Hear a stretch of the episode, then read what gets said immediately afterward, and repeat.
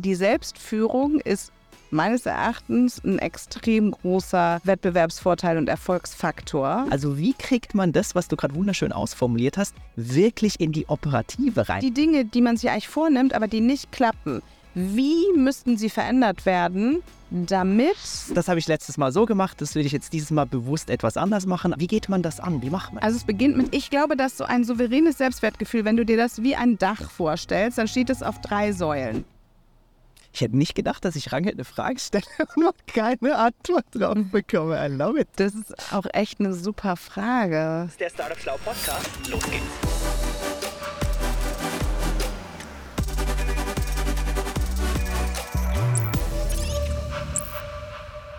So, liebe Leute, ich bin heute in der Frankfurter Innenstadt, habe mich ganz frech hier neben das Emma Hauptquartier gestellt. Und neben mir sitzt die liebe Rangel Struss, Unternehmerin und Gründerin von Struss und Klausen Executive Coaching. Herzlich willkommen, liebe Rangel. Ja, vielen Dank. Ich freue mich hier zu sein. Ganz früh morgens. Ja, es ist wirklich früh morgens. Es ist auch dunkel draußen. Es ist dunkel draußen. Wir haben es kurz nach 8 Uhr. Aber ich habe Rangel gerade gefragt, das ist genau ihre Zeit, weil du bist eine Frühaufsteherin im Absolut. Gegensatz zu mir. Schon immer gewesen, Early Bird. Wenn wir hier mit diesem kleinen Input Early Bird schon einsteigen dürfen, in vielleicht ein ganz kurzes Kennenlernen von dir mit zehn ganz fiesen, schnellen Fragen, Mhm. die du bitte gerne mit entweder oder beantwortest, nämlich Stadtbummel oder Waldbaden. Waldbaden. Gelbe Ampel, Gas geben oder bremsen? Gas geben. Intelligent und unattraktiv oder trottelig und hübsch? Wer intelligent ist, ist immer attraktiv. Oh, Selbstliebe oder Selbstkritik? Selbstliebe. Schließt Kritik übrigens nicht aus. Ich schon, das wird gleich richtig spannend. Aktiv zuhören oder unbedingt mitteilen? Aktiv zuhören. Nur E-Mail-Signatur oder beste Größe deine Rangheld? Kommt auf den Empfänger an. Warum? ja, weil die Kommunikation natürlich auch empfängerorientiert äh, aufgestellt Ja, ist. guck mal. Schwächen verbessern oder Stärken stärken? Stärken, stärken. Persönliches Wachstum, Ziel oder Nebenprodukt des Lebens? Das muss ich überlegen. Ziel oder Nebenprodukt des Lebens? Das ist eine ganz interessante Frage, die kann ich so gar nicht beantworten. Ich glaube, dass Persönlichkeitsentwicklung immer Teil des Inhalts des Lebens ist, ehrlich gesagt. Also auch nicht Selbstzweck, sondern natürlich immer nur, um damit dann ein entweder gutes Leben führen zu können oder eben auch einen gesellschaftlichen Beitrag leisten zu können. Kann ich nicht entweder oder sagen. Ja, aber ist spannend. Sorry. Alles gut. In der Zukunft oder im Hier und Jetzt? In der Zukunft. und Geduld oder Ungeduld? Ich wünschte Geduld. Aber Die ehrliche Antwort auf mich bezogen ist Ungeduld. Rangel, vielen Dank. Äh, kurzes Intro, aber vielleicht magst du dich einfach selbst kurz vorstellen für all die Menschen, die dich noch nicht kennen. Wer bist du? Mein Name ist Rankel Struss. Ich bin 44 Jahre alt und habe vor 20 Jahren ein kleines Start-up gegründet. Jetzt inzwischen sind wir an die 30 Mitarbeitenden und beschäftigen uns mit dem Thema eben Persönlichkeitsentwicklung, Selbstanalyse, um ähm, Menschen zu helfen, ein gut performantes Leben zu führen. Also sowohl privat als auch beruflich eben voll authentisch agieren zu können. Und ich äh, liebe das immer noch. Nach 20 Jahren bin ich immer noch totaler Fan von dieser Arbeit. Und um privat was zu mir zu sagen, also das, was ich beruflich mache, das ist ehrlich gesagt auch privat mein absolutes Interesse. Alles, was mit dem Menschen zu tun hat, mit der Selbstkenntnis, mit der Weiterentwicklung von Beziehungen und eben auch dem Performance-Aspekt im Leben, das ist das, was mich auch privat total interessiert. Also wenn ich lese, dann immer Sachbücher zu dem Thema.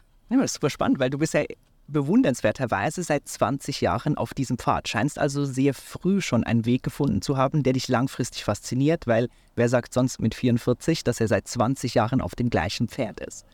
Genau, der Job entwickelt sich ja mit einem weiter. Ne? Also ich glaube, jeder oder jede, die oder der gründet, weiß, dass der Job, den man beginnt, nicht der ist, den man nach zwei, fünf, zehn, 20 Jahren hat. Von daher hatte ich ja auch die ganz große tolle Möglichkeit, meinen eigenen Beruf immer wieder auf mich selbst zuzuschneiden. Das ist ja das, was wir mit unseren KlientInnen auch machen.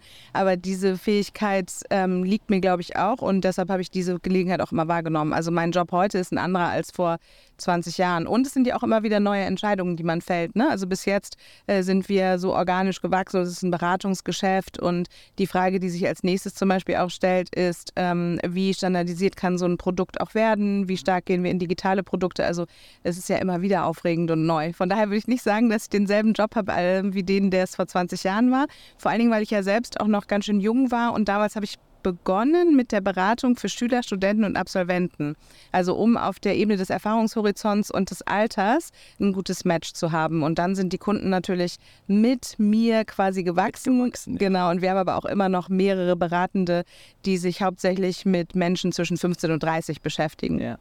Kannst du uns ein bisschen in deine Geschichte mitnehmen? Mhm. Damals, ich habe recherchiert, du hast an der EBS studiert mhm. in Österreich-Winkel. Mhm. Und scheint mir ich als St. Gallner eigentlich so der Zubringer für Bankberatung und so weiter. Was hat dich damals dazu bewogen zu sagen, nee, ich mache jetzt irgendwie sowas selbst? Also irgendwas muss sich also so richtig gut angefühlt haben, dass du diese Entscheidung getroffen hast. Ich glaube, da muss ich auf der einen Seite ein bisschen früher anfangen mit dem Erzählen, bevor ich dann auf der anderen Seite auf die Wahl der Selbstständigkeit komme ich war schon gar nicht die typische Apps-Studentin. Also ich bin eher so Waldorf sozialisiert und komme eigentlich aus einem ganz anderen Hintergrund. Und dieses Thema von Gründen und auch international vielleicht ausgebildet zu sein, ähm, sich eher mit mathematischen Themen zu beschäftigen, das war etwas, was in meiner Sozialisation sowieso schon eigentlich total anders war. Dementsprechend war ich aber nicht so die typische App-Studentin, die dann wusste, ah ja, ich will zu McKinsey oder ich will irgendwie ins Private Banking oder Analyst bei einer Investmentbank Jahrgang werden oder so, sondern diesen Horizont hatte ich für mich noch gar nicht ähm, erfasst, sondern es war eher so, dass ich in der Oberstufe schon so einen Nachhilfezirkel gegründet hatte, dem ich mit meiner eigenen Arbeitskraft nicht vollständig nachkommen konnte. Das heißt, schon damals war es so, dass ich eben mit ähm, Freunden und Freundinnen da so eine Kooperation gefunden habe, dass die in meinem Namen dann auch Nachhilfe gegeben haben und so ein Konzept, was ich entwickelt hatte, auch verfolgt haben. Und von daher lag dieses Gründen eigentlich für mich viel näher als die klassische Hockeystick-Karriere. Und ähm, wie das gekommen ist, ist eine Mischung, glaube ich, aus Zufall auf der einen Seite und dem Zuhören der inneren Stimme auf der anderen Seite. Ich glaube daran, dass wenn man sich auf dem authentischen Weg befindet, dass das Glück auch die Möglichkeit hat, einen auf der richtigen Fährte zu erwischen. Und so war das. Fügung.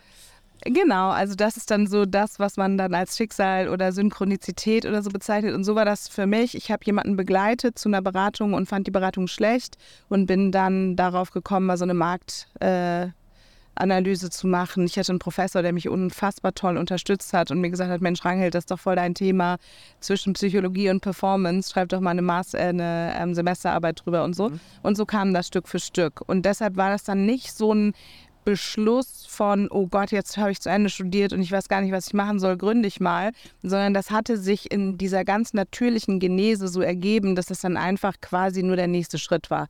Und wenn man jetzt heute gründen sagt, dann ist das nicht das, was ich damals gemacht habe, sondern ich habe in einer Wohnung gewohnt, in der ich vorne beraten habe und hinten gewohnt habe. Also es war so ein ganz ähm, also weniger unternehmerisch. Genau, es war weniger unternehmerisch als mehr wirklich auf dieses Thema des Beratens ausgerichtet. Hast du dann in dir so ein Skill festgestellt oder vielleicht eine Kombination aus Skill fachlich als auch ich kann es mit Menschen oder was war da stärker? Ich glaube, was am allerstärksten war, war der Sog. Und dieser Sog, Menschen zu beraten, den habe ich schon immer gespürt. Ich war schon als Kind diejenige, die ähm, äh, gerne Elterngesprächen oder Erwachsenengesprächen gelauscht hat. Und jede oder jeder, der gut beraten kann, den ich in meiner ähm, äh, Arbeit treffe, das sind häufig auch Leute, die vielleicht auch in Umständen aufgewachsen waren, in der man sehr schnell verstehen musste, wie das Gegenüber eigentlich tickt. Mhm. Und von daher glaube ich, ist das so eine Mischung aus Sozialisation und Genetik bei mir gewesen, die so einen extrem starken Sog dahingehend ausgerichtet hat, einfach das, was ich gut kann und sowieso die ganze Zeit mache, dann auch beruflich auszuüben. Mhm. Wie war das für dich damals? Ich stelle mir vor, du mit 24, deine Studienkolleginnen und Kollegen, Abgänger nachher bei irgendwelchen Firmen, haben Jahresgehälter zwischen 50 und 70 K. Wie war das für dich? Wie hast du angefangen? Wie hast du dich finanziert und wie hat sich das angefühlt? Ich hatte eine Menge Schulden durchs Studium, weil ich das ähm, fremdfinanziert habe und äh, durch den glücklichen Zustand eines Stipendiums auch finanzieren konnte. Und dann dachte ich mir, ach, jetzt habe ich eh so einen Haufen von Schulden, ist doch egal, dann mach ich halt noch. Wirklich, ich dachte so, und es war ja nicht so, als hätte ich jetzt irgendwie einen großen Maschinenpark kaufen müssen oder so, sondern es ging um Miete und Rechner und Lizenzen für Testverfahren. Und das war überschaubar und im Verhältnis zu dem, was ich da sowieso noch abzahlen musste, vielleicht auch jetzt nicht so relevant. Und dann dachte ich mir, komm, egal. Und außerdem wusste ich auch, dass ich das ja eine, eine Zeit lang ausprobieren kann und dann immer noch irgendwo ähm, unterkomme, wo ich dann auch das entsprechende Gehalt habe. Das hat mir irgendwie Sicherheit gegeben und man muss dazu sagen, dass ich auch gar nicht so geldgetrieben war. Also das war nicht mein Main Purpose zu sagen, ich mache etwas, um damit dann ähm, monetär super aufgestellt zu sein, sondern mir ging es wirklich einfach um die inhaltliche Erfüllung. Das muss ich echt sagen. Also das war wie so eine Sucht, ähm, etwas zu machen, etwas aufzubauen, was mir wirklich auch mit meinem Interesse entspricht. Und wenn ich heute Gründer und Gründerinnen sehe, dann glaube ich, sind das auch die erfolgsversprechendsten ähm, Beginne auf einer persönlichen Ebene, wenn man so wirklich sagt, ich brenne für das Thema. Also ich sehe auch viele Gründerteams, die aus so einer kapitalistisch oder sehr ähm, finanziell getriebenen Motivation begonnen haben. Und das wird sehr schnell schwierig, diese Motivation aufrechtzuerhalten, weil es einfach beim Gründen immer mal schwierig wird. Ob das jetzt ähm, ein technisches Unternehmen oder ein Beratungsunternehmen oder ein produzierendes Unternehmen ist, ist eigentlich völlig egal, genau.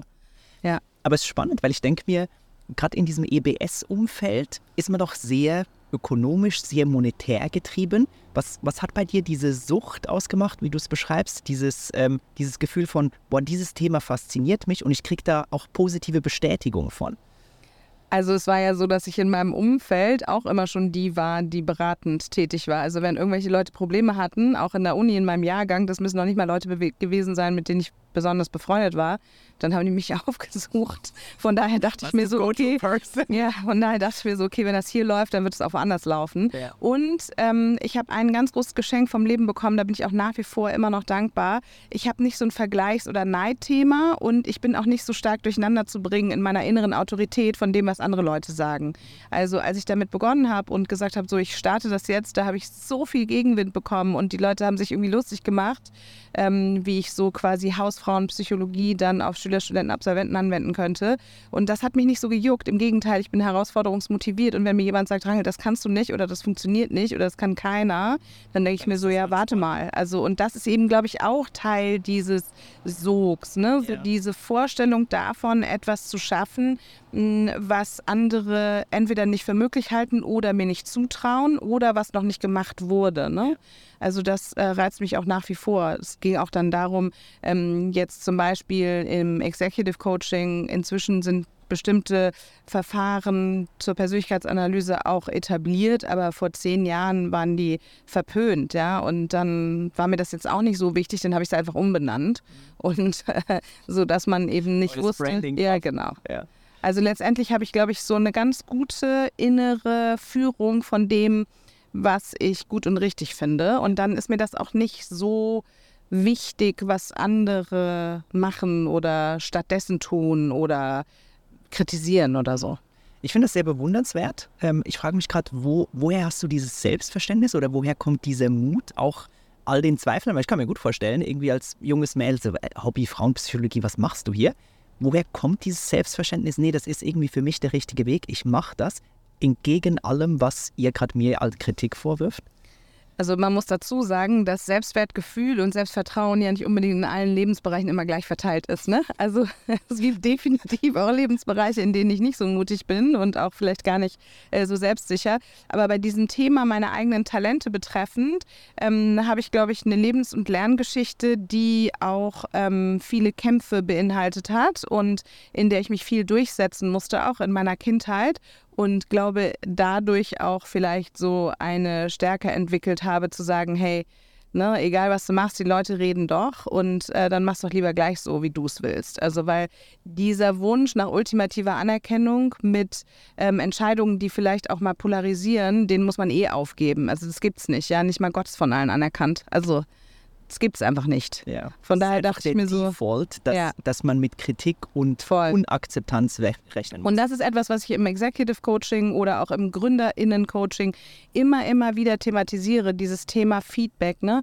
In den Punkten, in denen wir Kritik teilweise zustimmen, lassen wir sie direkt ins Herz. Und bei Kritik finde ich es super wichtig, erstmal zu überlegen, wer ist eigentlich der Kritikgeber oder die Kritikgebende. Und mir dann zu überlegen, zwei Punkte. Erstens, sind diese Menschen kompetent in dem Feld, über das sie gerade sprechen? Und zweitens, sind sie mir wohlgesonnen? Und wenn eins von beiden nicht zutrifft, brauchst du gar nicht zuzuhören. Da musst du die Tür deines Herzens oder deines Gehirns oder wo auch immer du das hinleitest, gar nicht öffnen, weil diese Kritik für dich dann nicht relevant ist. Und das ist, glaube ich, die wichtige Unterscheidung. Es geht nicht darum, dass man nicht auch verletzt wäre durch Dinge, die einem gesagt werden. Natürlich, also wenn ich da getriggert werde, wo ich vielleicht Selbstzweifel habe oder wo ich mich irgendwie in einem inneren Kampf bewege, dann ist das ja klar, dass wenn die negative innere Stimme gefüttert wird, also wenn mir jetzt zum Beispiel jemand sagt, oh Rangelt, ich glaube, du bist ein bisschen slow in der Birne, dann würde ich denken, ja gut, also sag das, aber das trifft mich nicht, weil ich die innere Überzeugung habe, natürlich bin ich jetzt nicht der intelligenteste Mensch der Welt, aber für das, was ich mache, reicht es offensichtlich, ja, von daher fein. Mehr als genug. Genau, aber jetzt hast du ja gerade von diesem Selbstwertgefühl und von der Durchsetzungsfähigkeit oder dem Mut gesprochen. Wenn jetzt zum Beispiel zu mir jemand sagt, boah, Rangelt, ey, du bist echt ganz schön dominant und du nimmst ganz schön viel Raum ein und du hörst irgendwie gar nicht, was andere sagen, dann trifft mich das ein bisschen mehr, weil die Kehrseite dieses Selbstverständnisses, dieses kämpferischen Daseins, ist natürlich, dass man vielleicht manchmal auch ein bisschen übers Ziel hinausschießt. Und das ist eine Eigenschaft, die ich an mir selbst nicht gerne mag. Sobald ich das von außen höre, denke ich, oh nein, wirklich? Ne? Und dann beschäftigt mich das. Und dann aber von der Person, die es gesagt hat, zu abstrahieren und eben innerlich zu gucken, worauf reagiere ich denn gerade? Ja? Reagiere ich nicht eigentlich auf mein inneres Gefühl des Selbstzweifels oder der Selbstkritik oder reagiere ich wirklich auf das, was sachlich gesagt wurde? Und von wem kommt eigentlich diese Kritik? Weil wenn ich mit der Person, die mich kritisiert, nicht ganz grün bin, dann ist das wie so ein totaler Booster für das schlechte Gefühl, was es in einem auslöst. Ne? Wenn eine mir sehr wohlgewollene Person sagt, du Rangelt, da habe ich mich irgendwie ein bisschen ungehört gefühlt oder ne, kannst du bitte nochmal darauf achten, du hast mich zweimal nicht ausreden lassen und es gibt mir irgendwie das Gefühl, dass du zu viel Raum einnimmst, dann macht das trotzdem Aua, aber dann habe ich danach schlauer durch Aua, weil ich das annehmen kann. Ich finde So. schlauer durch Auer gerade richtig, richtig gut. Ähm, vielleicht gerade zur Begrifflichkeit. Wir hatten gerade ähm, Selbstbewusstsein, Selbstwert. Ich erinnere mich an einen Workshop mit dir. Kannst du uns die Begriffe Ja. für alle zuhören und zusehen nochmal so ein bisschen schärfen? Das finde ich ein ganz wichtiges Thema. Danke, dass du da nochmal nachfragst.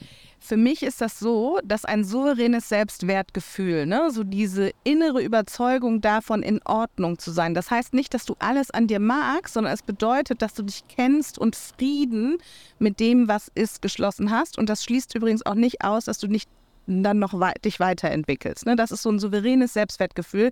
Dieses Thema, die Emotion, die mit dem Selbstwert, den ich mir gebe, also der Wert, den du dir selbst gibst, der löst eine Emotion aus. Und wenn die Emotion gut ist, dann spricht man von einem guten Selbstwertgefühl. Und meines Erachtens baut es auf drei verschiedenen Säulen auf. Jetzt gleich Klanguntermalung vom Krankenwagen. Besonders wichtig. Dramaturgisch fantastisch. Besonders wichtige Themen werden heute untermalt. ähm, ich glaube, dass so ein souveränes Selbstwertgefühl, wenn du dir das wie ein Dach vorstellst, dann steht es auf drei Säulen. Und je nachdem, wie gleichverteilt und fest diese Säulen sind, so stabil ist eben auch das Dach. Und die erste Säule ist das Selbstbewusstsein. Also wie gut kennst du dich? Wie hoch ist deine Selbstkenntnis? Das ist eine ganz wichtige Facette vom Selbstwertgefühl. Das zweite ist das Selbstvertrauen und das ähm, bezeichnet das innere Gefühl von Verlass auf deine eigenen Fähigkeiten. Also wenn du so denkst, hey, ne, irgendwie das, was ich ähm, an Kompetenzen, Talenten und Stärken habe, das reicht irgendwie aus, um das, was ich erreichen möchte, auch zu erreichen. Das gibt mir irgendwie dieses innere Vertrauen, dass ich auf die Umstände in meiner Welt Einfluss nehmen kann. Das ist Selbstvertrauen, wenn du das so mit dir selbst klärst. Und ähm, der untere Teil von dieser zweiten Säule ist dann die Selbstsicherheit. Also wie stark ist dein Selbstvertrauen noch ausgerichtet, wenn du vor anderen Leuten stehst? Also nicht nur im Dialog mit dir selbst, sondern auch mit dem Gegenüber fühle ich mich dann auch noch sicher in meinen Fähigkeiten. Also das sind diese beiden Säulen. Kann man sich jetzt überlegen, okay, wie kann ich die stärken? Die erste Säule, indem du wirklich Selbstbeobachtung machst, indem du dich mit dir selbst auseinandersetzt, indem du vielleicht ein Coaching machst, Persönlichkeitstests durchführst. Ne? Also alles, was quasi die blinden Flecken minimiert und die Kenntnis über dich selbst erhöht. Im zweiten Punkt, dieses Selbstvertrauen, das ist wieder so ein bisschen schwieriger. Wie kann ich das erhöhen? Indem ich erstens mehr lerne, also mich besser vorbereite und einfach mehr Kompetenzen habe. Mhm. Das hilft. Indem ich mir vergangene Erfolge bewusst mache, also wirklich mein Selbstwirksamkeitserleben auch nochmal ein bisschen in den Vordergrund stelle. Und das Selbstvertrauen ist auch geprägt davon, dass ich erstmal der Welt äh, sozusagen einigermaßen positiv gegenübergestellt bin, ne? dass ich nicht ständig damit rechne, dass Leute mich in meiner Kompetenz angreifen greifen. Und die dritte Säule, und das ist die, die den größten Hebel auch für das Selbstwertgefühl, also die positive Emotion für einen guten Wert, den du dir gibst, beeinflusst, ähm, das ist die Selbstfürsorge oder Selbstliebe. Und es ist tatsächlich so, dass je mehr du dich selbst versorgst, je besser du im Umgang mit dir selbst, in deinem inneren Dialog, im täglichen Verhalten mit dir selbst bist, desto höher wird der Wert, den du dir gibst. Das kannst du dir ganz klar machen. Wenn du dir einen schlechten Wert gibst, dann magst du dich nicht. Aber umgekehrt, wenn du nichts für dich tust, was dir gut tut, dann ist der Wert auch irgendwann, genau, ne, es ist so ein gegenseitiges Beeinflussen. Von daher diese Säule der Selbstfürsorge, der Selbstliebe und das ist etwas, was vor allen Dingen auch im beruflichen, im unternehmerischen Kontext eine wahnsinnig große Rolle spielt. Die ähm, wird dadurch gestärkt, dass du dich innerlich fragst, was tut mir gut, was macht mir Freude, was nährt mich.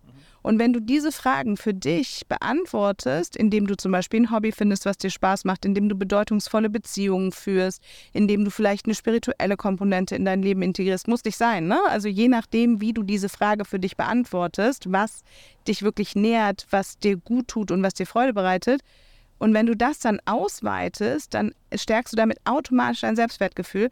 Das kann jede Zuhörende, jeder Zuhörer mal überlegen. Wenn du etwas tust, was dir wirklich Freude macht, also wo du so total in deinem Saft bist, ne? Irgendwie, keine Ahnung, eine Party organisieren mit Freunden oder im Urlaub sein oder ein neues sportliches Hobby auszuprobieren, das sind die Momente, in denen du deinen Selbstwert überhaupt nicht in Frage stellst. So. Und das ist natürlich gerade fürs Gründen, glaube ich, extrem wichtig, dass du wie so eine Powerbank in dir hast, dass wenn der Stress riesig ist und das wird ja kommen, es werden Herausforderungen da sein, sowohl zwischenmenschlich mit deinen GründerInnen, KollegInnen oder mit Teams, ne? Wenn äh, vielleicht auch Finanzierungsrunden nicht gut laufen, wenn irgendwie innerlich ähm, die Energie ausgeht, dann ist dein Selbstwertgefühl wie so, eine, wie so ein Notstromaggregat, auf das du immer wieder zugreifen kannst und was du in dem Moment auch füttern kannst, wenn du nämlich weißt, was sind meine Akte der Selbstfürsorge, mit denen ich das wieder aufbauen kann. Und die Akte der Selbstfürsorge kannst du dir vorstellen wie ein Akkulader. Ne? Immer wenn es richtig Käse läuft, dann musst du dahin zurückkehren. Und warum ich das so betont sage, ist, weil wir doch merken, dass gerade in jüng jüngeren GründerInnen-Teams ähm, in Stressphasen ein eher selbstsabotierendes Verhalten an den Tag gelegt wird. Also ne, dann kaum noch Schlaf, schlechte Ernährung, man sieht irgendwie gar keine Leute mehr, die einem eigentlich gut tun. Also so. das Gegenteil Ganz von genau. Selbstfürsorge. Genau, und deshalb ist es so wichtig zu stärken, überhaupt in dem Moment mal zu wissen, hey, warte mal, ich erinnere mich mal kurz, was tut mir eigentlich gut. Ne? Ja. So. Ich muss gerade beim dir zuhören, hatte ich so ein paar Situationen aus, aus der Litzer Geschichte im Kopf. Ähm, Maschmeyer Thelen, unsere Investoren, haben jedes, jedes Jahr so eine Art Portfolio-Meeting organisiert. Und ich erinnere mich ans allererste Meeting bei Maschmeyer, das war, er nannte Future Day und da kamen alle Beteiligungen zusammen, also keine Ahnung, irgendwie 30, 40 Startups mit entsprechenden Gründern. Und ich habe mich da so ein bisschen klein gefühlt, ähm, im Sinne von, boah, die sind alle so weit und äh, die sind alle so smart und bist du jetzt irgendwie der Dümmste hier im Raum? Also diese von dir gerade geschilderten theoretischen Konzepte, die haben effektiv praktische Anwendung bzw. praktisches Gefühl, weil was ist das Gefühl nachher von dir als Gründer oder von der Person im Raum? Wie selbstsicher, wie selbstbewusst stehst du da und was tust du auch in den entsprechenden Säulen, um dieses Selbstwertgefühl zu haben? Und ich glaube, dass es auch total wichtig ist, je nach Charakter auch zu merken, was triggert denn mein Selbstwertgefühl auch in negativer ah, Art ja, und Weise. Ne? Total, total. Weil ähm, jetzt kenne ich dich ja ein bisschen.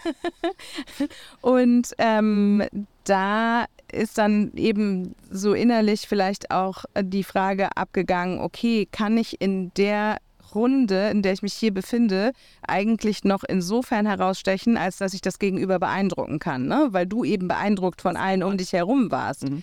Und ähm, je nach Charakter legt man ja auch einen unterschiedlichen Fokus auf das, was einen vielleicht einschüchtern würde oder was einen reizt oder ähm, was einen irgendwie herausfordert. So, ne? Und deshalb ist dieses Selbstbewusstsein, also die Kenntnis darüber, ne, bin ich eigentlich jemand, der im Lebensmotiv eher auf Erfolg ausgerichtet ist? Bin ich jemand, der im Lebensmotiv auf Zugehörigkeit, auf Liebe ausgerichtet ist? Ne? Bin ich so ein bisschen, habe ich das Disease to Please? Äh, das ist ja zum Beispiel auch bei ganz vielen GründerInnen ähm, äh, ein Thema, was dann das Selbstbewusstsein Selbstwertgefühl manchmal auch zu Fall bringt. Ne? Mhm. Oder bin ich vielleicht jemand, der alles immer hundertprozentig korrekt machen möchte? Immer da, wo ich mein Lebensmotiv ausgerichtet habe, darauf meine Existenz zu rechtfertigen, gibt es natürlich dann im Übermaß, also in der Burnout-Gefahr oder auch im Träger von außen gibt es Probleme. Also wenn zum Beispiel jemand sehr perfektionistisch ausgerichtet ist, dann gibt dieser Mensch immer alles in das, was er gerade tut. Also alles von seinem Wesen. Jede Kritik an der Sache wird verwechselt mit einer Kritik an der Identität, weil dieser Mensch, perfektionistisch wie er ist, immer 100% immersed ist in the thing, was er gerade tut. Ne? Während jetzt zum Beispiel jemand, der seinen Fokus darauf ausgerichtet hat, andere zu unterstützen und quasi in der Dankbarkeit die eigene Existenzberechtigung findet, der ist natürlich maßgeblich getriggert, wenn diese Dankbarkeit ausbleibt oder wenn das Geben sowas von überstrapaziert wurde, dass man am Ende überhaupt nicht mehr weiß, was eigentlich das eigene Bedürfnis ist. Ne? Und ähm, so hat jeder Mensch natürlich auch eine andere innere Ausrichtung dahingehend, was ihn erfolgreich fühlen lässt oder nicht erfolgreich fühlen lässt, was glücklich fühlen lässt oder nicht glücklich fühlen lässt, was Kraft gibt oder was Kraft nimmt.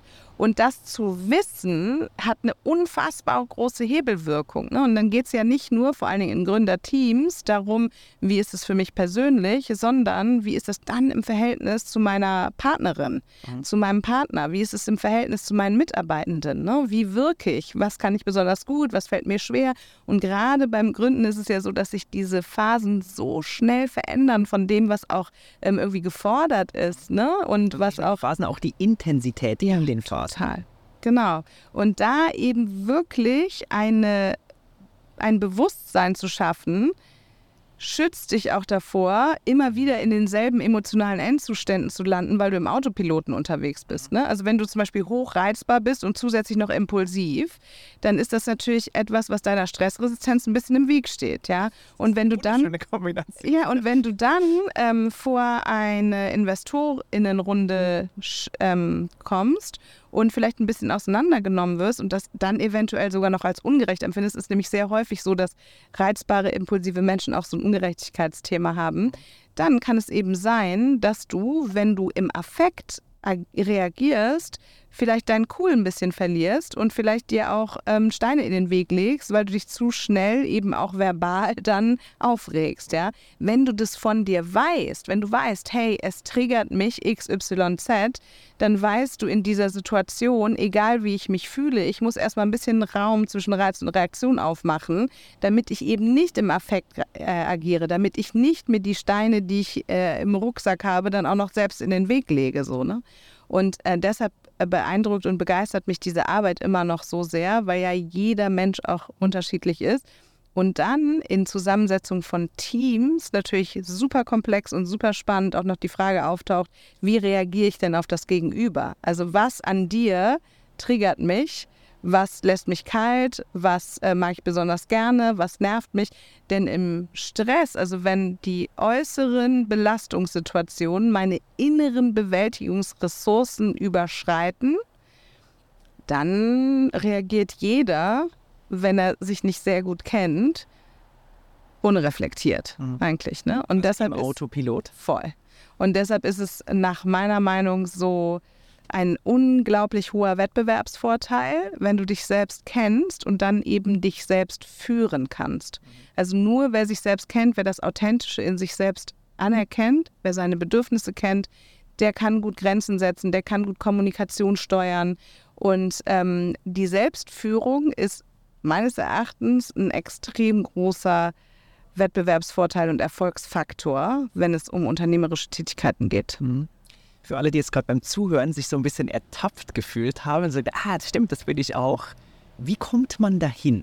Wie das kommt, zu erkennen oder? Na, ein Stück weit zu diesem, zu diesem Zielkonzept Selbstführung, mhm. ähm, zu diesem, ah, da ist er wieder, der Marc. Ähm, da, das habe ich letztes Mal so gemacht, das will ich jetzt dieses Mal bewusst etwas anders machen. Also diese reflektiertere Sicht auf, da ist ein Raum zwischen Reiz und Reaktion und den fange ich jetzt an zu gestalten. Das ist mhm. auch keine Geschichte, die von heute auf morgen geht. Nein sondern halt ein langer Weg. Aber wie, wie geht man das an? Wie macht man das? Also es beginnt mit der Erkenntnis. Und das kennst du, wenn zum Beispiel eine Freundin oder sagen wir, als du diesen Bulli dir überlegt hast zu kaufen, ne?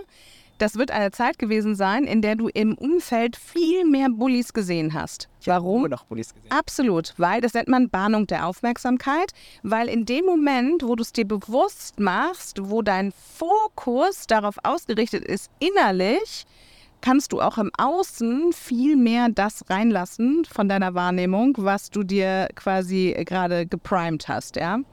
Und so ist das mit der Selbsterkenntnis auch. In dem Moment, wo du dich intensiv durch Gespräche, durch Analysen, durch Eigenbeschäftigung damit auseinandersetzt, schickst du es quasi erstmal in deinen Verstand. Ja? Du machst es für dich greifbar, weil du es manifestierst sozusagen. Ne?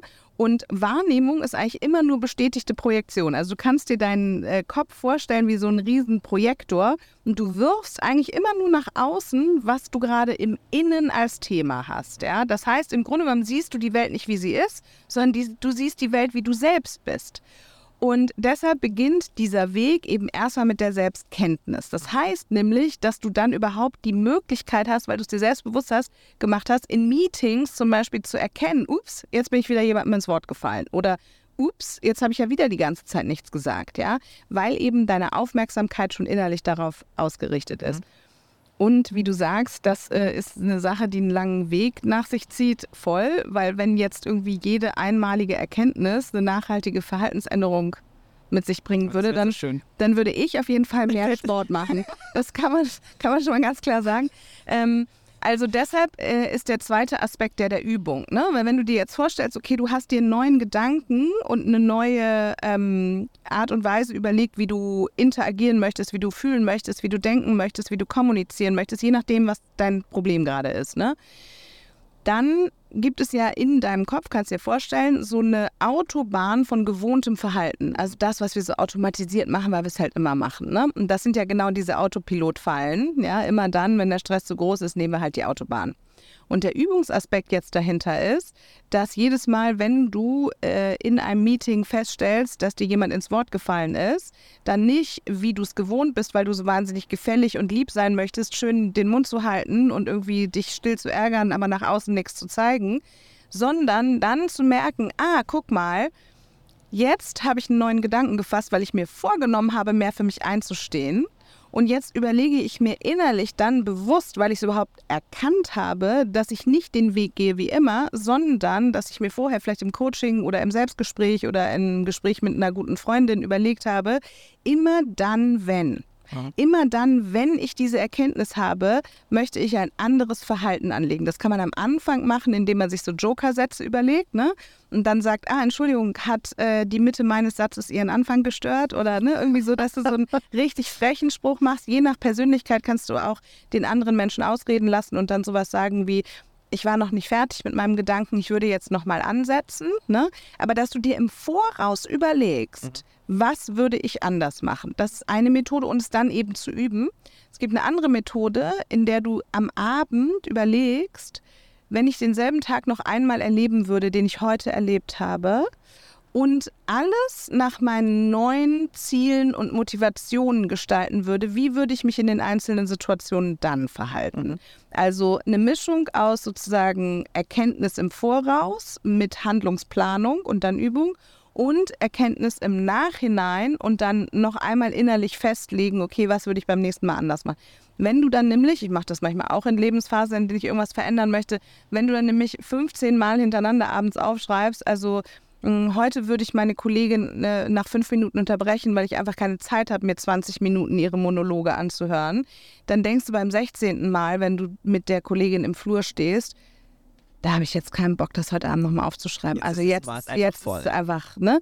Aber nur deshalb, weil du es halt so häufig reflektiert hast, dass es dir in der Sekunde dann viel bewusster ist. Also dass dieses innere Gefühl auch wirklich einen Handlungsimpuls nach sich zieht. Ne?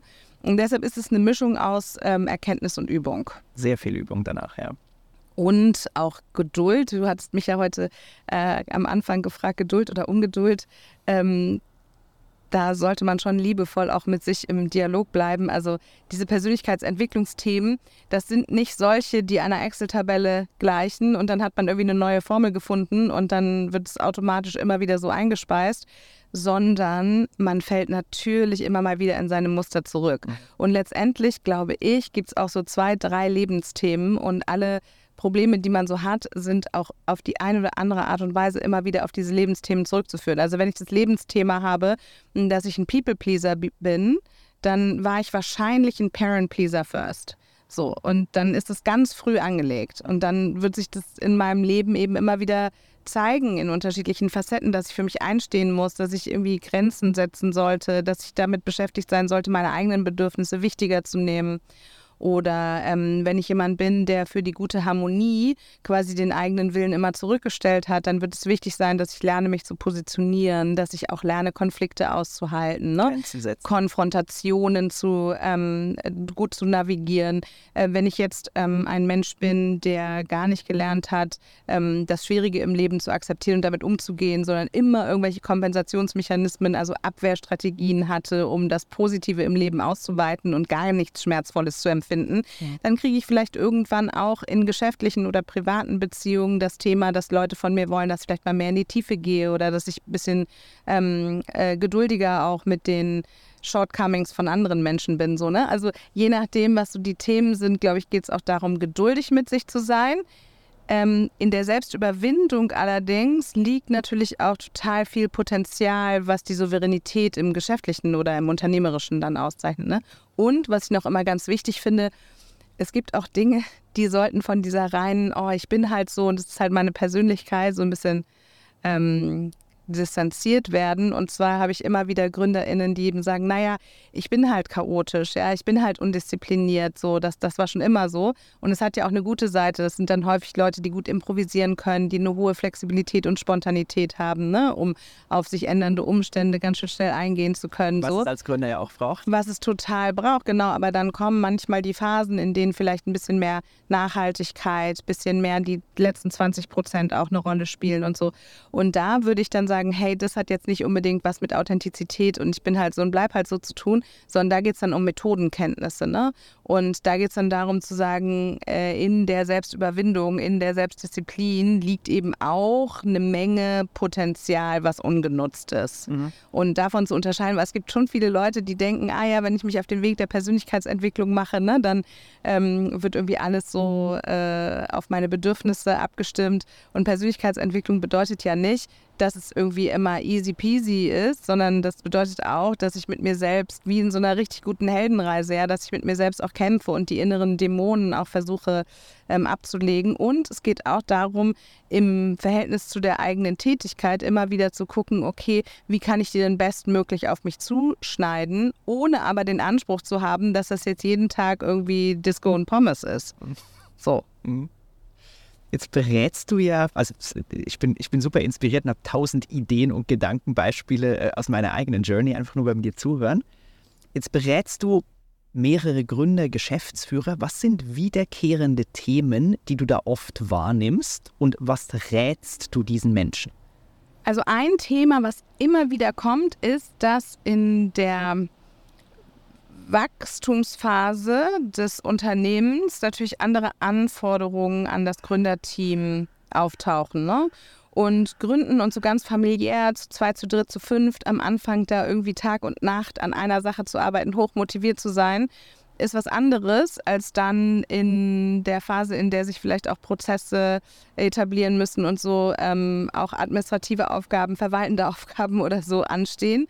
Und sich da immer wieder zu fragen, ist das, was jetzt hier von mir verlangt wird, etwas, was wirklich mir noch passt oder ist das der Zeitpunkt, ähm, an dem ich eine andere Person dafür einstellen sollte? Das ist eine ganz wichtige Frage. Und die Frage ist aber auch, wie kann ich mit veränderten Anforderungen auch mein eigenes Erwartungsmanagement verändern? Und damit meine ich nicht, dass man irgendwie langsamer werden soll und sich mit weniger zufrieden geben soll und so, weil das immer die Angst ist. Ne? Mhm. Das höre ich so häufig von GründerInnen, dass sie dann sagen, äh, und mh, mm, das rechte Maß, ich höre nur Mittelmaß, ich habe keinen Bock da drauf. Auf Genau, ja, ja, genau.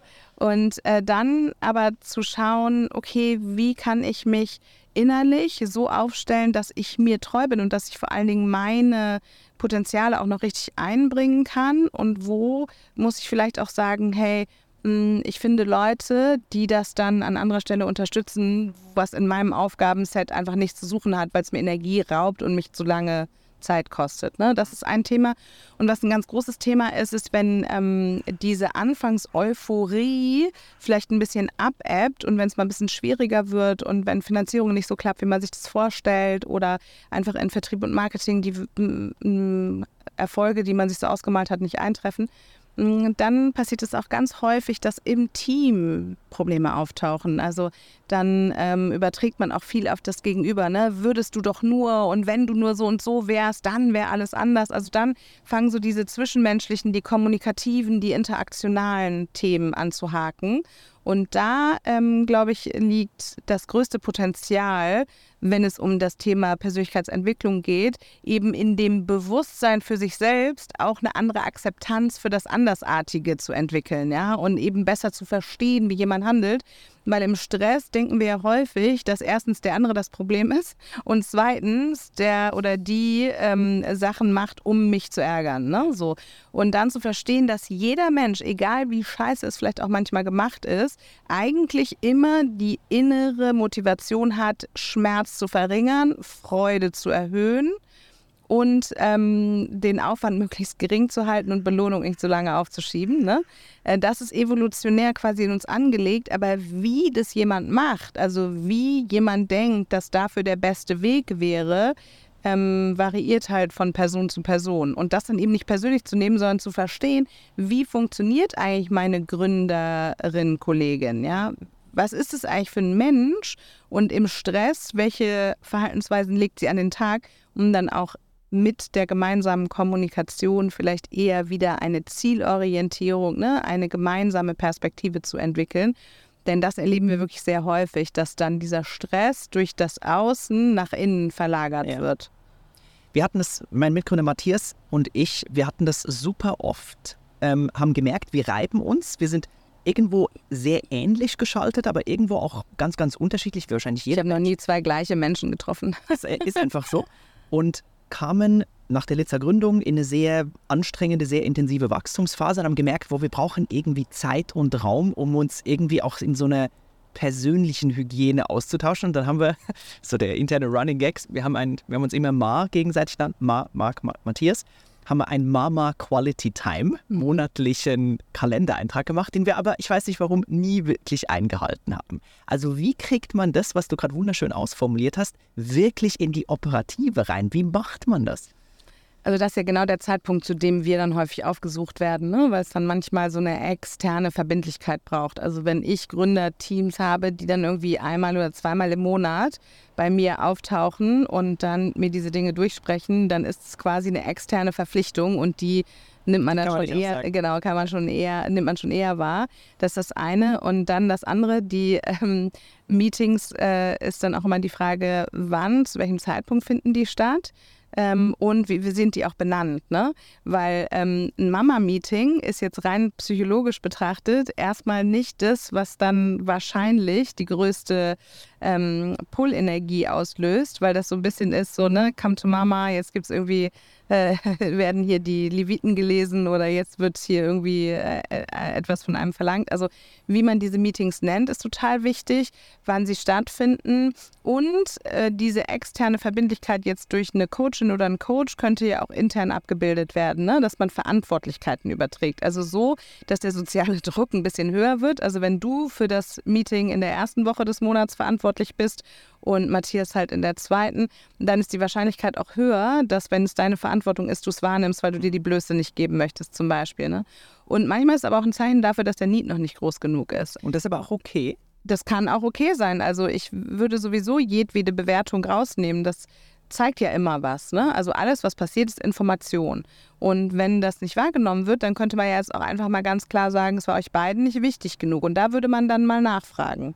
Warum denn eigentlich nicht? Also, weil erstens, was versprichst du dir davon, was nicht passieren würde? Ne? Weil sonst hätte es ja eine Wichtigkeit. Oder umgekehrt, was findest du daran unangenehm? Und dann da weiterzugehen. Das geht eigentlich, ähm, egal ob es jetzt eine Gründung ist oder ob es Unternehmer innen sind, die seit Jahrzehnten zusammenarbeiten oder ob es eine Nachfolge ist für die nächste Generation. Und es geht eigentlich immer darum, die Kommunikation und das Verhalten nicht zu bewerten, sondern zu analysieren, zu beschreiben. Und darin liegt ein Riesenunterschied. Dann zu sagen, okay, ne, Marc, was genau ist denn nicht wichtig genug an diesem Meeting? Mhm. Und dann musst du es halt deinem Gründerkollegen mal sagen, was dir eigentlich nicht wichtig genug ist. Und dann wäre die zweite Frage, was für ein Leverage hat so ein Meeting? Also was passiert eigentlich, wenn du es nicht einhältst? Wenn es keine Konsequenzen hat, dann ist die Wahrscheinlichkeit, dass du es in Zukunft machst, auch nicht besonders hoch. Also es braucht schon Konsequenzen und zwar entweder negative oder positive. Also mhm. vielleicht versprichst du ja auch nicht genug ähm, Hebelwirkung davon. Ne? Und dann müsste man es ja verändern. Müsste man sagen, okay, wie müsste so ein Meeting aussehen, damit es eine hohe Pull-Energie hat? Was müsste dafür passieren? Was wünschst du dir dafür? Und so äh, sind dann diese Gespräche, die ich mit den UnternehmerInnen führe, also den Dingen auf den Grund zu gehen, die dahinterliegende Motivation oder Abneigung zu verstehen, um mhm. darauf aufbauend dann etwas zu verändern. Vielleicht ist ja dann auch das Ergebnis gutes Meetings einfach nicht wichtig. Mhm. Also es ist euch einfach nicht wichtig. Ihr seid vielleicht ähm, zwei Menschen, die in der Gründungskultur als Anspruch gar nicht verankern, dass man sich gut versteht oder viel kommuniziert oder so. Ne? Es geht eigentlich immer wieder um die Bewusstwerdung, sodass ihr beide bewusst eine Entscheidung hättet fällen können. Zu mhm. sagen, aha, okay, ich erkenne jetzt, weder ist mir das Meeting wichtig, noch habe ich Bock, einmal in der Woche mit dir ein One-on-One -on -One zu haben. Hätte ja sein können, ja. Oder man kommt dann darauf zu sagen, ah, stimmt, ähm, ich würde das Meeting gerne auf diese und jene Art und Weise verändern, damit ich Lust drauf habe. Und das kann sich jede Zuhörende und jeder Zuhörer mal fragen. Und die Dinge, die man sich eigentlich vornimmt, aber die nicht klappen, wie müssten sie verändert werden, damit das auch tatsächlich passiert, was man möchte? Und da ist auch eine ganz spannende Frage stelle ich allen GründerInnen. Ähm, was ist eigentlich die eine Sache, von der du weißt, dass du sie ändern müsstest, aber es nicht tust? Und da liegt immer ganz, nee, und dann erstmal äh, eruieren, ne? Wie sind die Umstände? Ähm, weil auch da, es sind ja nicht immer nur die Menschen diejenigen, die das verballern, sondern manchmal ist es ja auch so, dass die Umstände nicht optimal sind. Also wenn du jetzt zum Beispiel auch in einem Job, den du schon lange hast, ähm, Jobcrafting betreibst, also ähm, aktiv darauf einwirkst, den Job so zu gestalten, dass er wieder besser zu dir passt, ne? also dass er eine höhere Job-Person-Passung hat, was für GründerInnen natürlich total wichtig ist. Ne? Wie ich vorhin auch schon meinte, in den 20 Jahren hat sich so viel verändert wenn ich mich nicht da immer wieder gefragt hätte, okay, wie ist die Job-Person-Passung und wie kann man das möglichst hoch und gut gestalten, dann wäre ich wahrscheinlich heute auch nicht mehr happy, ja. Mhm. Mm, und warum ich da gerade drauf komme, ist, weil es manchmal ja nicht nur an den Personen liegt, sondern auch an den Umständen. Also ich habe ein ähm, Buch über Jobcrafting geschrieben mm, und ähm, da habe ich reingeschrieben, dass du ja auch nicht, äh, wenn du Gärtnerin bist und eine Pflanze irgendwie hegst und pflegst und die irgendwie trotzdem nicht gedeiht, dann brüllst du ja nicht irgendwie deine Pflanze irgendwann an und sagst, was bist du eigentlich für ein Schrottgewächs, sondern dann überlegst du dir ja, steht die überhaupt am rechten Platz? Ja, hat die alles, was sie braucht? Und deshalb sind für solche Vorhaben, wie jetzt zum Beispiel euer Meeting, auch Fragen nach dem Umfeld, nach den Umständen total wichtig. Mhm. Wir haben, ähm, ich muss gerade daran denken, im Prozess nach dem Unternehmensverkauf haben wir als Gründer und Geschäftsführer gemerkt, da hat sich in den Jahren enorm viel gewandelt und da ist enorm viel passiert. Und wir waren lange genug im Game, um zu verstehen, was es für die nächsten fünf Jahre bedeuten würde und haben für uns in der ehrlichen Reflexion irgendwie erkannt, diese Person-Job-Passung passt nicht mehr wirklich. Das ist ein ganz klassisches Thema von Seriengründern, ne? Also oder Gründerinnen, dass dieses Thema, ich bin Gründerin, etwas ganz anderes ist, als zu sagen, ich manage administrativ, das prozessual. Ist ne? Total unterschiedlich. Ja, genau. Also und das ist ja auch wichtig zu erkennen. Genau. Und dann, das meinte ich ja eben auch, dann auch den eigenen Anspruch zu überprüfen. Ne? Also habe ich denn jetzt den Anspruch an mich, quasi eine ganz andere Rolle einzunehmen, die überhaupt gar nicht mehr zu mir passt? Oder habe ich nicht vielleicht den Anspruch an meine eigene Authentizität, auch irgendwann zu verstehen und zu wissen, wann Loslassen angesagt ist? Ne? Und das ist zum Beispiel, ich meine, du kennst ja den Sunk Cost Fallacy. Ähm, das ist zum Beispiel gerade in Gründerteams ein ganz, ganz, ganz wichtiges Thema. Dieser Sunk Cost Fallacy bezieht sich ja nicht nur darauf, dass du so viel Geld schon reingesteckt hast, dass du jetzt denkst, okay, ich kann auf keinen Fall aufhören, ne? sondern das bezieht sich auch auf emotionale Investments. Also, dass Leute sagen, Mensch, jetzt war ich schon so lange dabei oder jetzt habe ich ja auch ein Commitment meinen, ähm, meinem Team gegenüber abgegeben oder so. Und dann sich zu fragen, ist es denn eigentlich wirklich noch meins? In Bezug auf das, was mich authentisch auszeichnet und das, was in der Rolle, die jetzt hier stattfindet, von mir verlangt würde.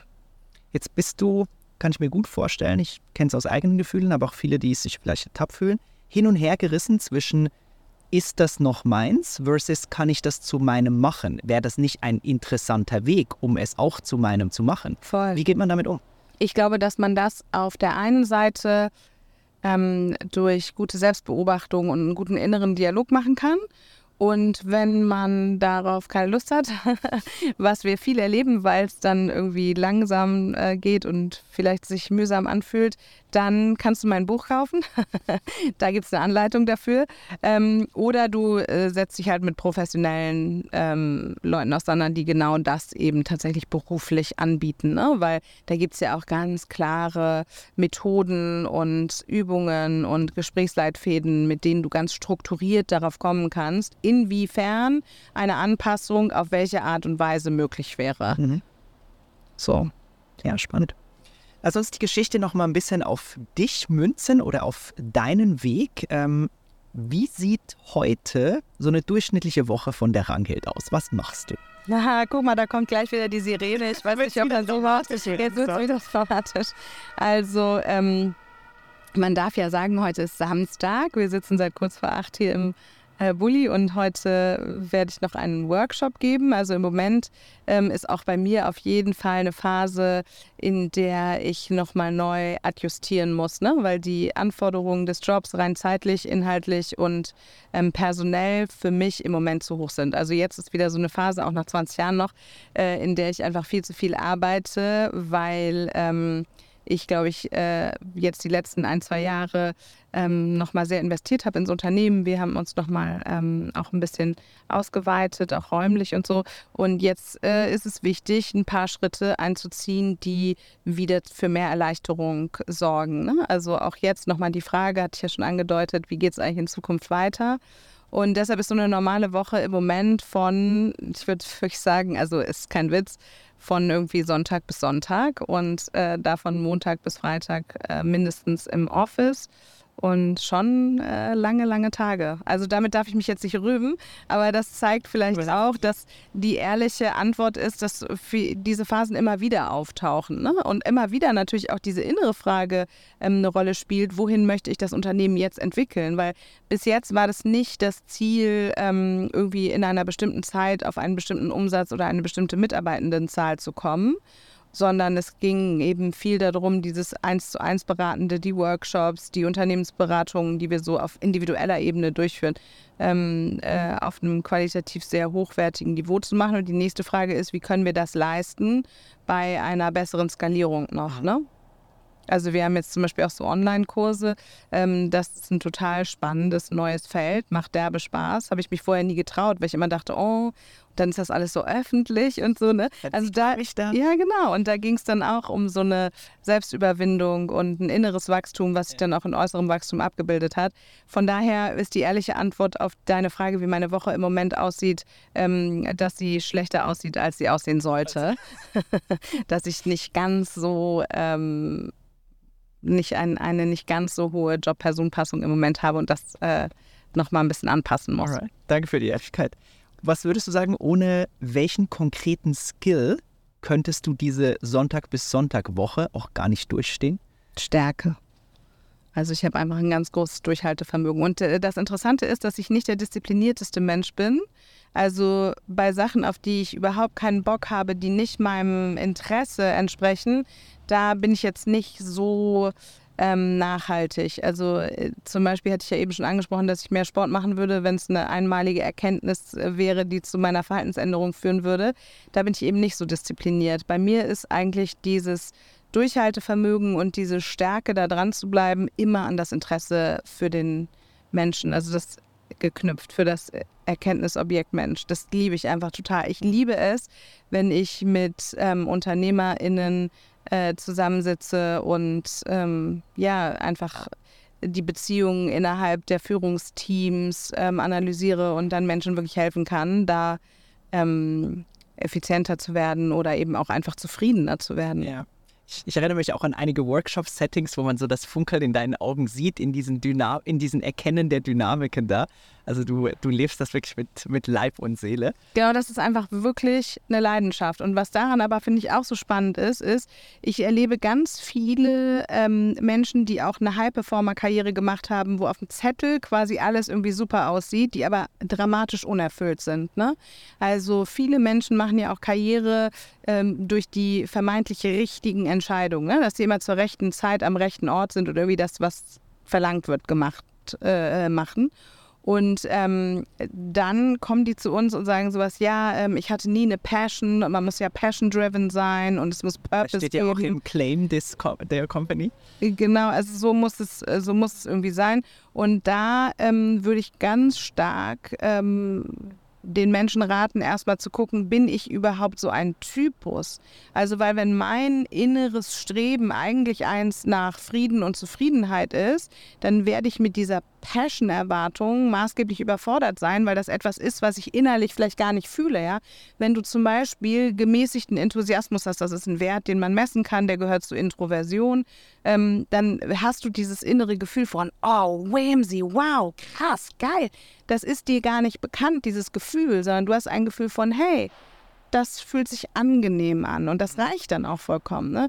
Und ich bin, glaube ich, als Mensch jemand, der schon eher dann auch in dieses enthusiastische Extrem und in diese totale Ergriffenheit von diesen Themen geht. Aber das bedeutet überhaupt nicht, dass das jeder haben muss. Und ich habe es bei weitem auch äh, nicht bei allen Themen. Also eben wirklich nur bei dem, was mich interessiert. Ja, es gibt auch andere Sachen, da muss ich sagen, I couldn't care less. Also so. Und ähm, deshalb glaube ich, ist es äh, da einmal wichtig zu sagen, es geht überhaupt nicht darum, dass man nur erfolgreich und erfüllt sein kann, wenn man dieses totale, ähm, fast suchthaftige Interesse für irgendwas hat, sondern die Frage ist halt, was macht mich glücklich? Also wie muss das Leben ausgerichtet sein und damit auch der Job? Damit ich happy bin. Also wie viel Menschenkontakt brauche ich, wie viel Zeit alleine brauche ich, wie viel Wettbewerb, wie viel Kooperation, welche Art von Kultur, wie viel Arbeitszeit, zu, welchem, ähm, zu welcher Arbeitstageszeit möchte ich eigentlich arbeiten, ähm, möchte ich Privat- und Berufsleben stark trennen oder soll das ineinander übergehen, will ich auf meinen Hobbys und Freizeitinteressen arbeiten oder möchte ich einfach nur ähm, ein Brot- und Buttergeschäft haben. Ne? Denn was wir herausfinden konnten, ist, neben einer hohen Job-Person-Passung, die maßgeblich dafür verantwortlich ist, ob man im Job happy ist oder nicht, ist es vor allen Dingen die Frage danach, ob die Erwartungen, die du an deinen Job stellst, erfüllt werden. Also und wenn dir selbst genau, wenn meine Erwartung ist, ey, in meinem Job muss ich mich persönlich und vor allem auf dem Gebiet meiner Interessen so krass ausweiten können, weiterentwickeln können, dann muss ich mir natürlich einen anderen Job suchen, als wenn ich sage, hey, die Erwartung an meinen Job ist, dass ich in einer 37,5 Stunden Woche das machen kann, was ich total gut kann, aber ich habe gar nicht den Anspruch, dass mich das so wahnsinnig ähm, äh, inspiriert inhaltlich, weil meine eigentliche Passion darin liegt, meine Freizeit zu maximieren, um möglichst viel kalten gehen zu können oder so. Ne? Das ist super legitim und es ist ja auch von verschiedenen Lebensphasen abhängig. Ne? Ich erlebe total viele ähm, Gründerteams, bei denen sich auch Themen verändern, wenn dann zum Beispiel Familiengründung dazu kommt oder ähm, wenn vielleicht nochmal ein Umzug ansteht oder so. Ne? Also man muss ja auch schauen, was ist eigentlich meine derzeitige Lebenssituation und wie definiert auch die die Erwartungen, die ich an meinen Job habe. Und das ist eine ganz wichtige Frage. Stell dir die mal innerlich. Was erwarte ich überhaupt von meinem Job?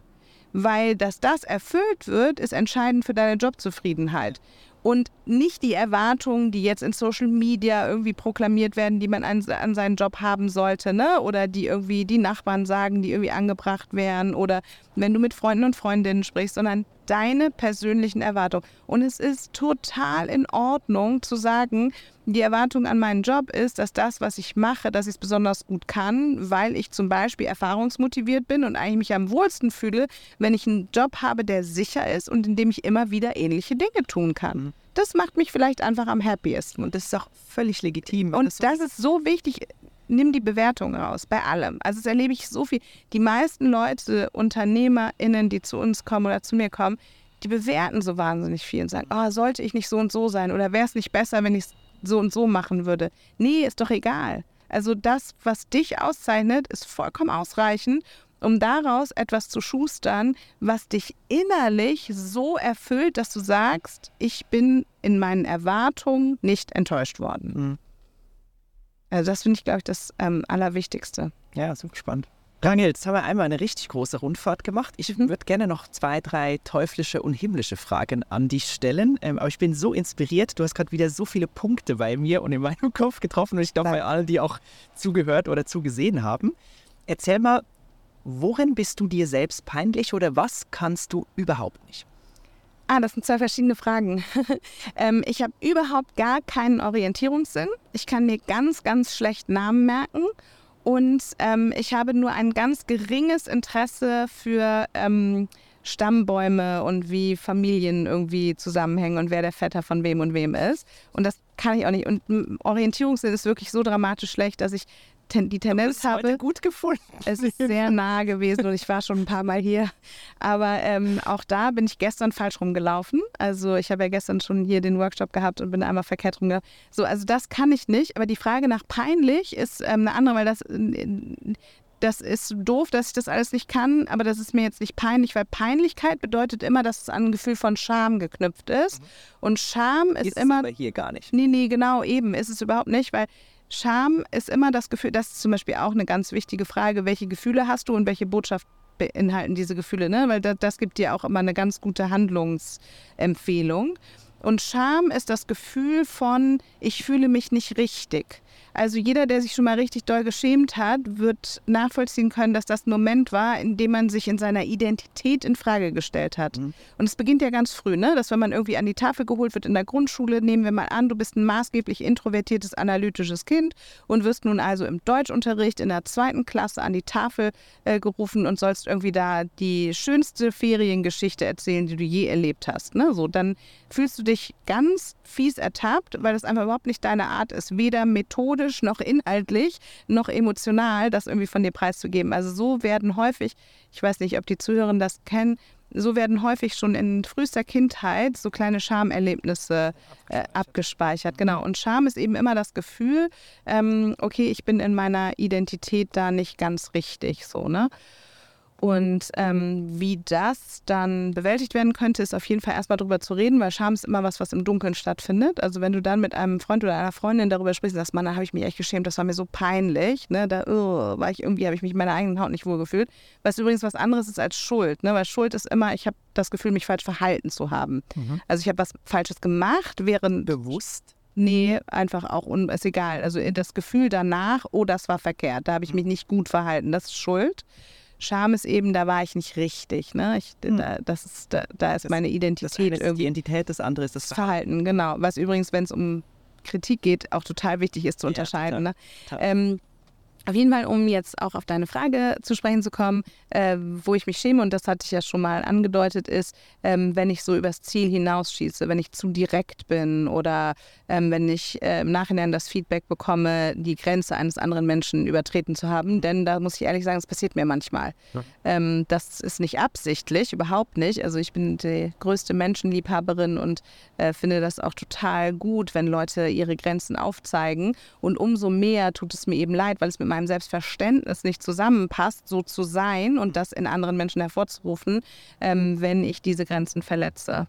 Also, und dann schäme ich mich. Aha, verstehe. Mhm. Welche ungewöhnliche Fähigkeit oder Begabung besitzt du, von der nur ganz wenige wissen? Ich kann viele Sachen auch mit links. Also nicht im übertragenen Sinne, sondern quite literally.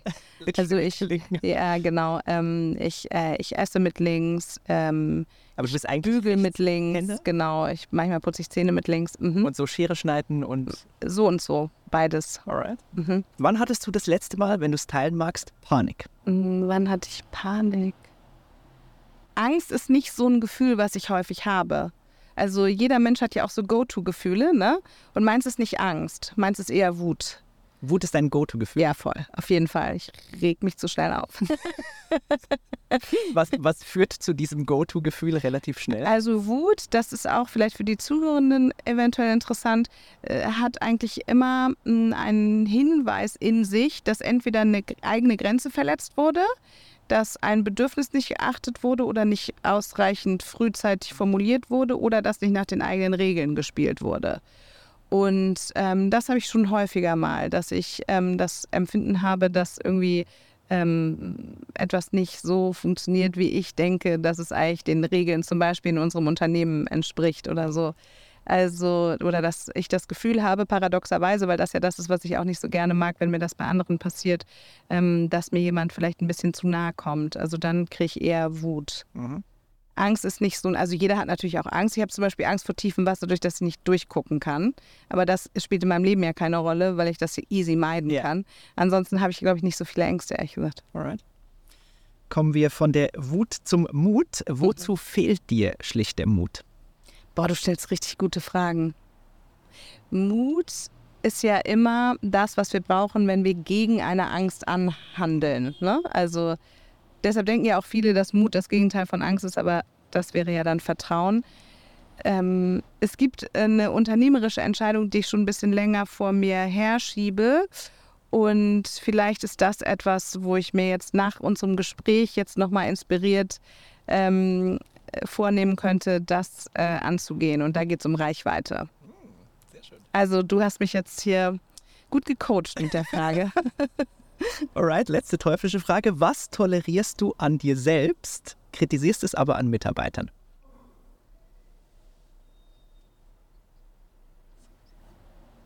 Plumpes Beispiel von mir. Ich war mit Unpünktlichkeit zu Meetings mit mir selbst sehr, sehr tolerant, habe das aber an Mitarbeitern oft kritisiert.